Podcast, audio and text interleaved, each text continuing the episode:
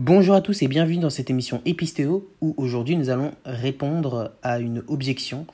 Nous allons répondre à. Nous allons faire une critique du livre de Sébastien Faure. Nous allons réagir à son livre. Sébastien Faure a écrit euh, un pamphlet contre le christianisme où il donne 12 arguments contre l'existence de Dieu. Il forme ses arguments en trois groupes, trois thèmes.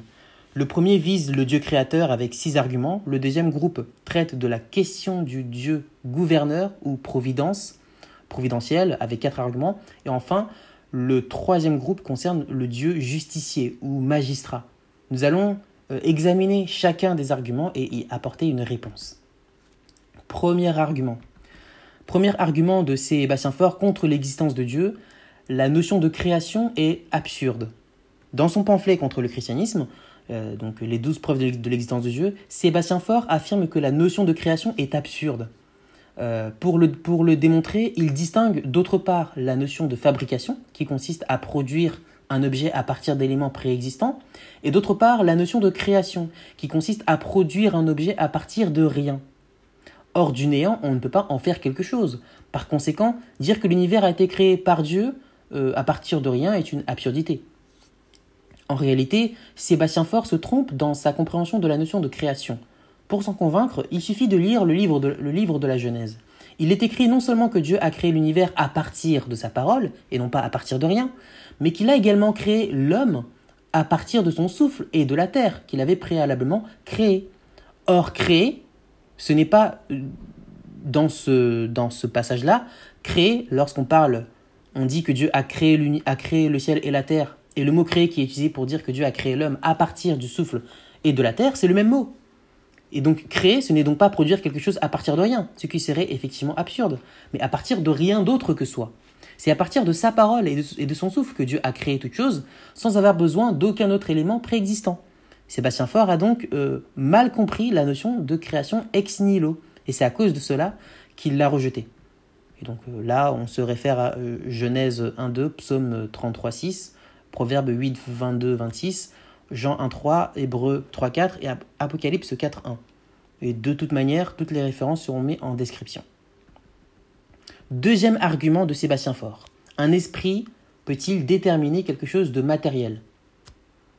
Donc selon Sébastien Faure, euh, euh, cette idée impliquerait que Dieu qui est esprit soit capable euh, de déterminer l'univers qui est matériel. Donc L'idée d'un Dieu créateur impliquerait que Dieu, qui est esprit, soit capable de déterminer l'univers qui n'est pas, enfin, qui est matériel.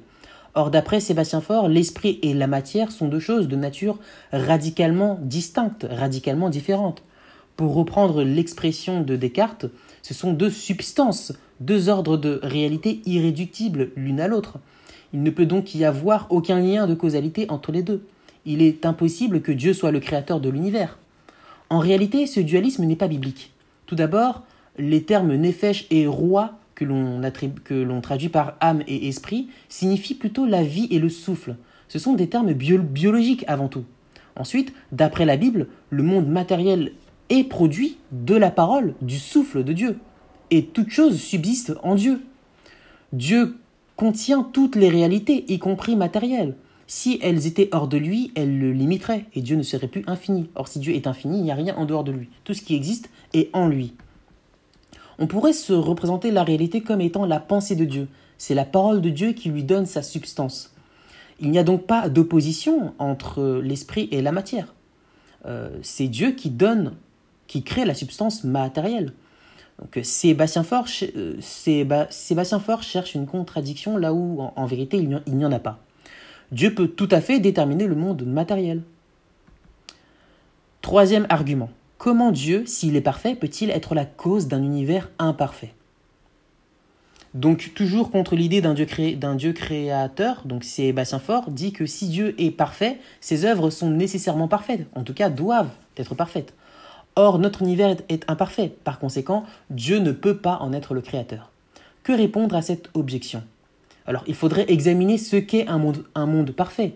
Un tel monde est tel qu'on ne peut en concevoir de meilleur. C'est le paradis, c'est un monde où règne le bien.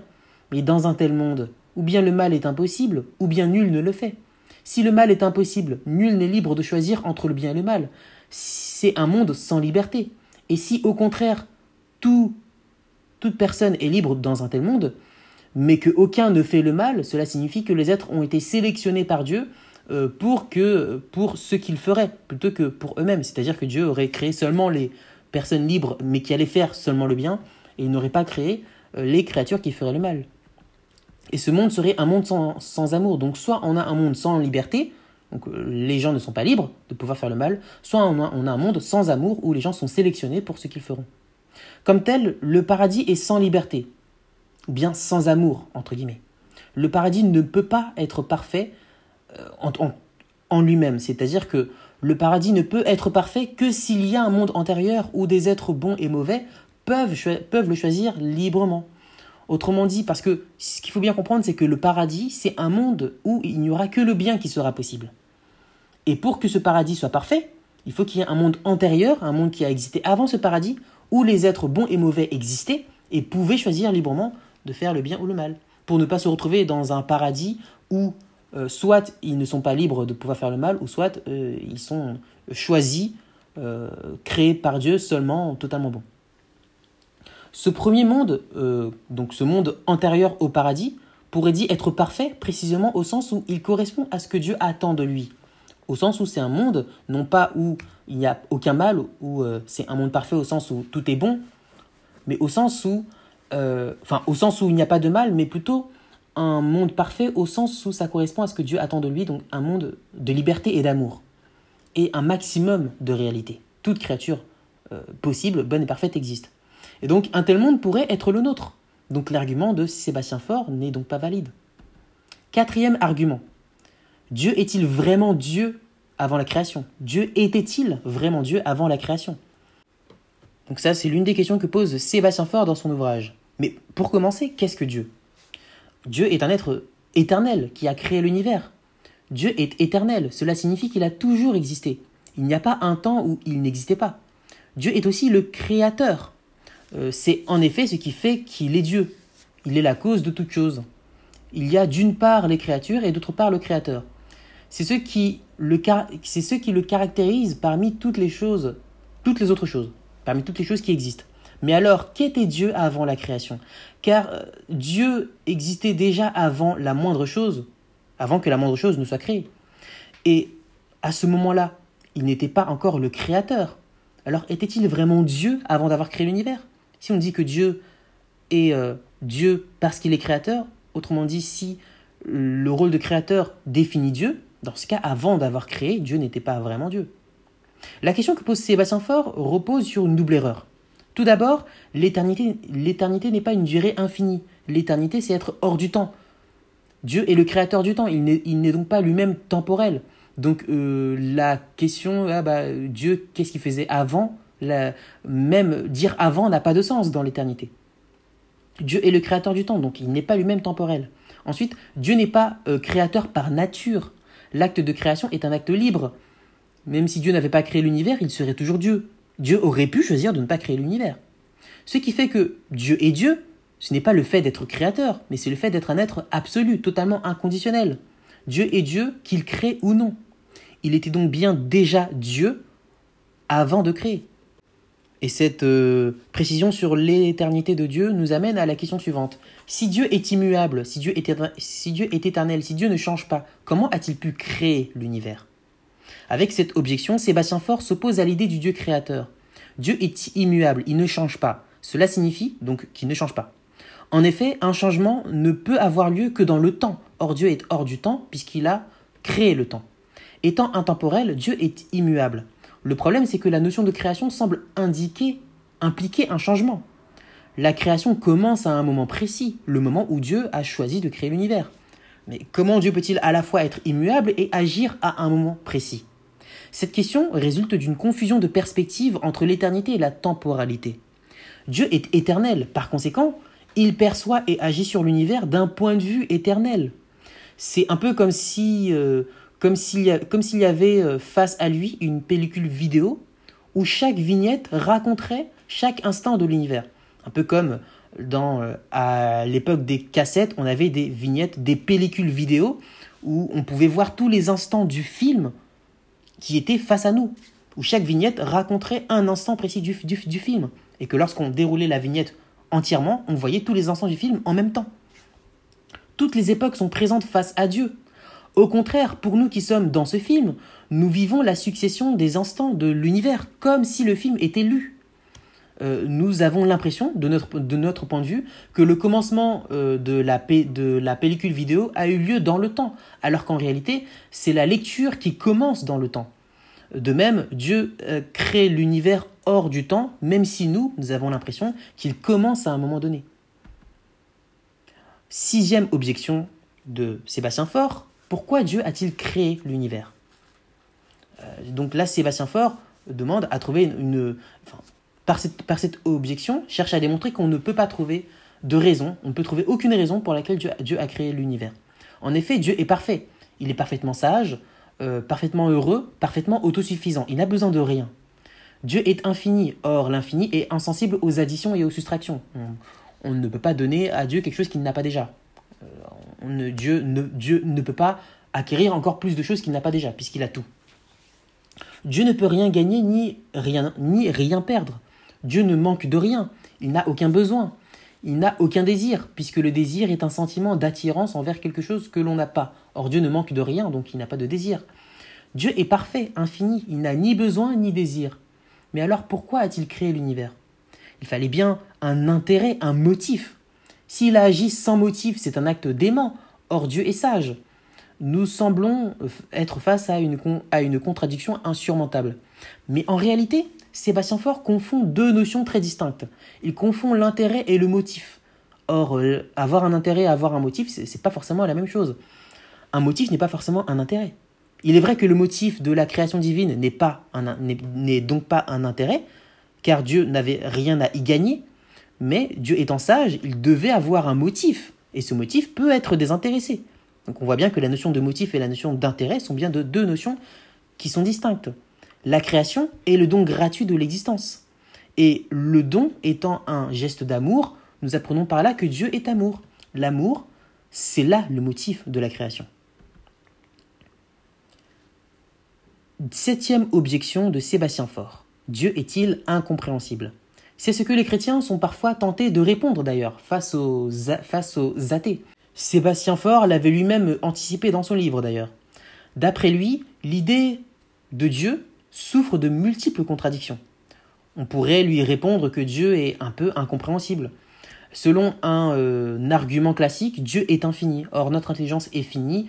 Nous ne pouvons donc, nous, ne pouvons donc pas saisir l'infini. Les chrétiens qui empruntent ce chemin tombent inévitablement dans l'agnosticisme. Si Dieu est incompréhensible, cela veut dire qu'il est indescriptible, que l'objet de, de notre foi est indéterminé, et donc qu'on ne le connaît pas.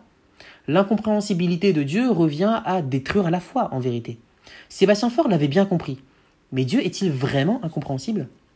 Alors, Dieu se comprend au moins lui-même, et dans la mesure où il a créé l'univers par son intelligence, et que nous pouvons comprendre l'univers, cela signifie que notre intelligence est commune avec celle de Dieu, et que nous pouvons donc comprendre Dieu lui-même. Dieu est infini, c'est vrai, mais l'idée de Dieu, elle, ne l'est pas. Attention, l'idée d'infini n'est pas infinie. De même que l'idée de lourdeur n'est pas lourde, bien l'idée de chien n'aboie pas. Le concept de Dieu est brièvement descriptible. On peut définir Dieu en ces simples mots, l'être absolu. Et euh, ça, c'est une définition qui est finie, donc l'idée est finie, et on peut parfaitement la comprendre. Euh, sa volonté est probablement plus difficile à connaître, c'est vrai, parce qu'elle prend en compte de nombreux paramètres. Mais ça, c'est une autre histoire. Objection numéro 8. L'univers a-t-il une cause? Pour défendre l'existence de Dieu, certains chrétiens avancent la preuve cosmologique. D'après cette preuve, toute chose a une raison qui explique son existence et sa manière d'être. Si elle dépend d'une cause extrinsèque, c'est-à-dire en dehors d'elle-même, la chose en question ne s'explique pas par elle-même.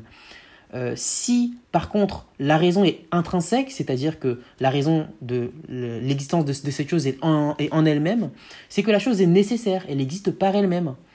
Or, pour qu'une chose soit nécessaire, elle doit être éternelle, parce que si elle a un commencement, elle doit avoir une cause, et donc elle n'est plus nécessaire. Pour qu'une chose soit nécessaire, elle doit être simple, sinon elle dépendrait de la composition de ses parties. Une chose nécessaire doit être infinie, euh, sinon la raison de sa limitation devrait résider dans ce qui la limite. Et elle doit aussi être unique, car s'il y en avait plusieurs, s'il y avait plusieurs êtres nécessaires, eh bien, il y aurait une caractéristique contingente qui permettrait de les distinguer, ce qui est contraire à la nécessité. Et puis, de toute manière, euh, si euh, une chose est, s'il y avait plusieurs choses qui étaient nécessaires, elles pourraient entrer en concurrence les unes les autres. Et euh, si elles sont sur le même plan d'existence, eh bien, elles se limiteraient. Donc, d'une certaine manière, elles sont quand même contingentes les unes par rapport aux autres. Et donc, une telle chose nécessaire que nous appelons Dieu ne ressemble pas à l'univers.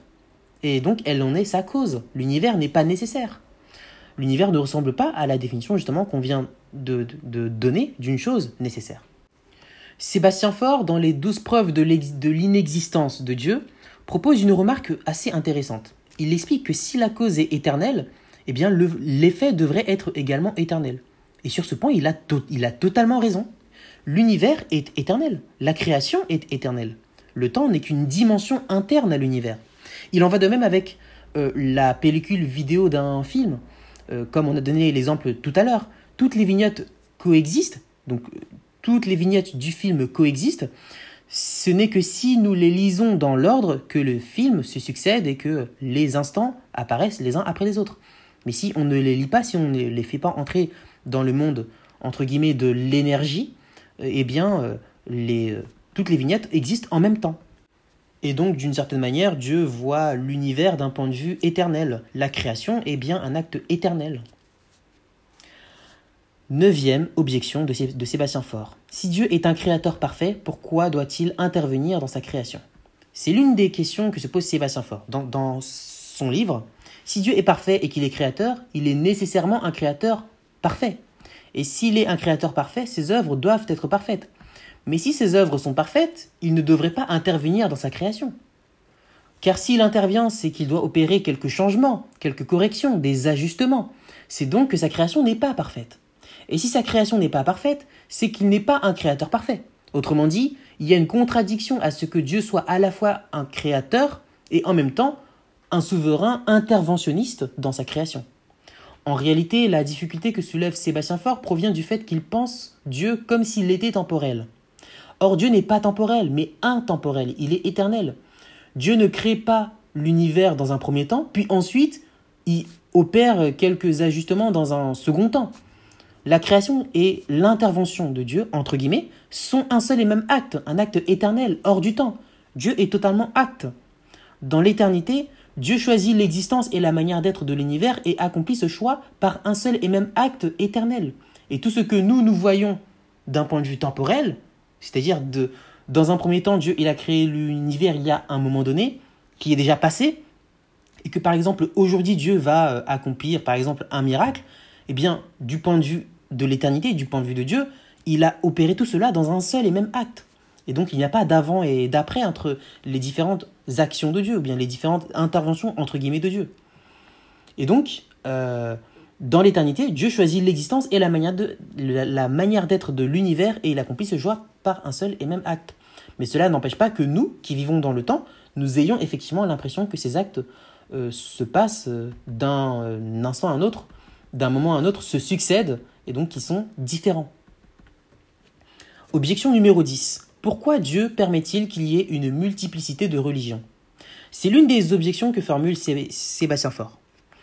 Dieu est, dit-il, souverain, infini, puissant et infiniment juste. Mais si cela est vrai, pourquoi existe-t-il une multiplicité de religions?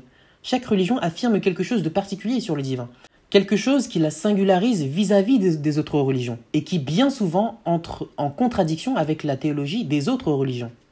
les euh, religions sont contradictoires entre elles. Si Dieu existe, pourquoi ne nous permet-il pas de savoir laquelle est vraie?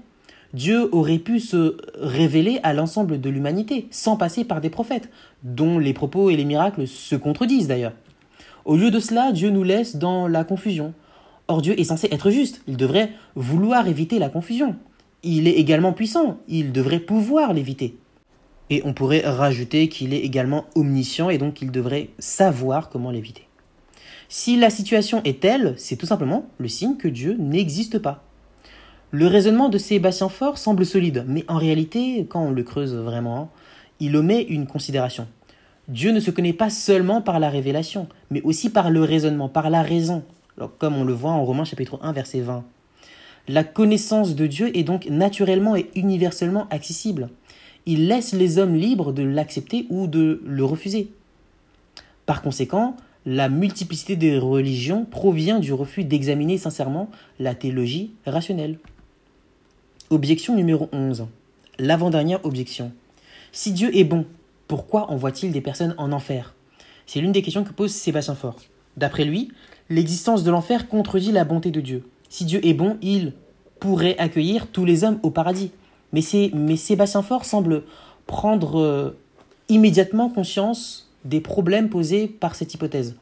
Dieu rétribuerait aussi bien ceux qui sont bons que ceux qui sont mauvais, ce qui reviendrait à dire que Dieu est injuste. Aussi, c'est du coup Sébastien Faure va essayer de modérer son hypothèse. Si Dieu est bon et juste, même s'il n'accueille que les bons au paradis, au moins pourrait-il anéantir les mauvais, pour qu'ils n'aillent pas en enfer, plutôt que de les envoyer en enfer.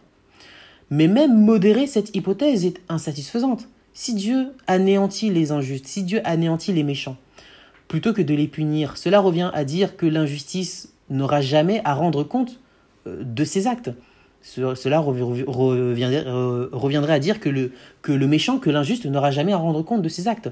Si mourir revient simplement à cesser d'exister, c'est-à-dire sans qu'il y ait le moindre jugement ou la moindre peine, alors l'injuste n'a rien à craindre tant qu'il parvient à échapper à la justice temporelle.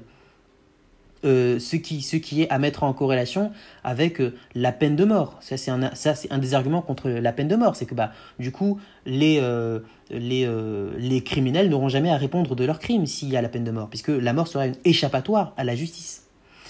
Et donc, il n'y a pas d'effet dissuasif.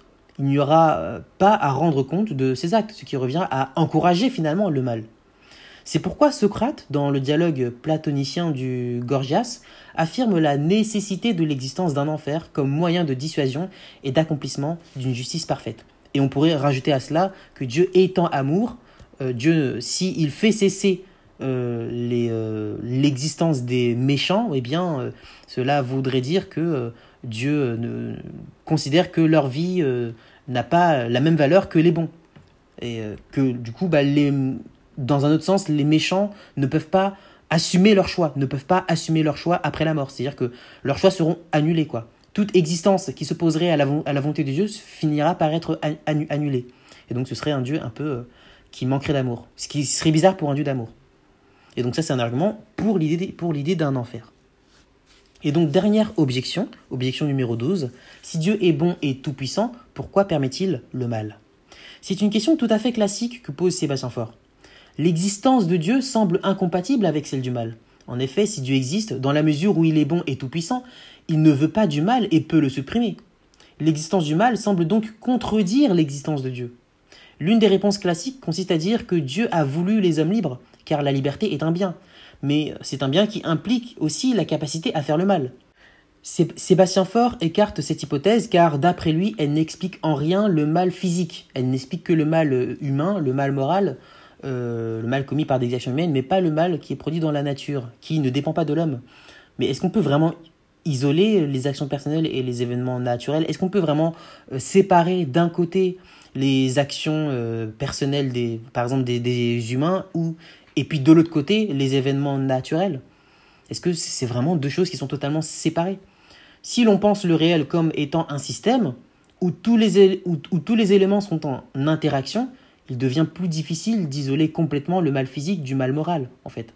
Pour reprendre la célèbre image de l'horloger, c'est un peu comme si Dieu avait créé une montre parfaite, mais dont les ressorts euh, seraient libres de lui, désobéir, capable de dérégler ainsi tout le mécanisme minutieux de la montre. Ça, c'est une réponse euh, qui est euh, donnée pour expliquer, le fait, pour expliquer le lien entre les actions morales des individus et le mal physique et que le mal physique peut être impliqué par des actions euh, donc euh, intentionnelles des créatures. De la même manière que si on conçoit l'univers comme un peu comme une horloge, comme étant un système cohérent où les éléments de manière systémique fonctionnent et ont besoin les uns des autres pour fonctionner, eh bien s'il y a un dérèglement, le moindre péché, eh bien ça va dérégler tout le système.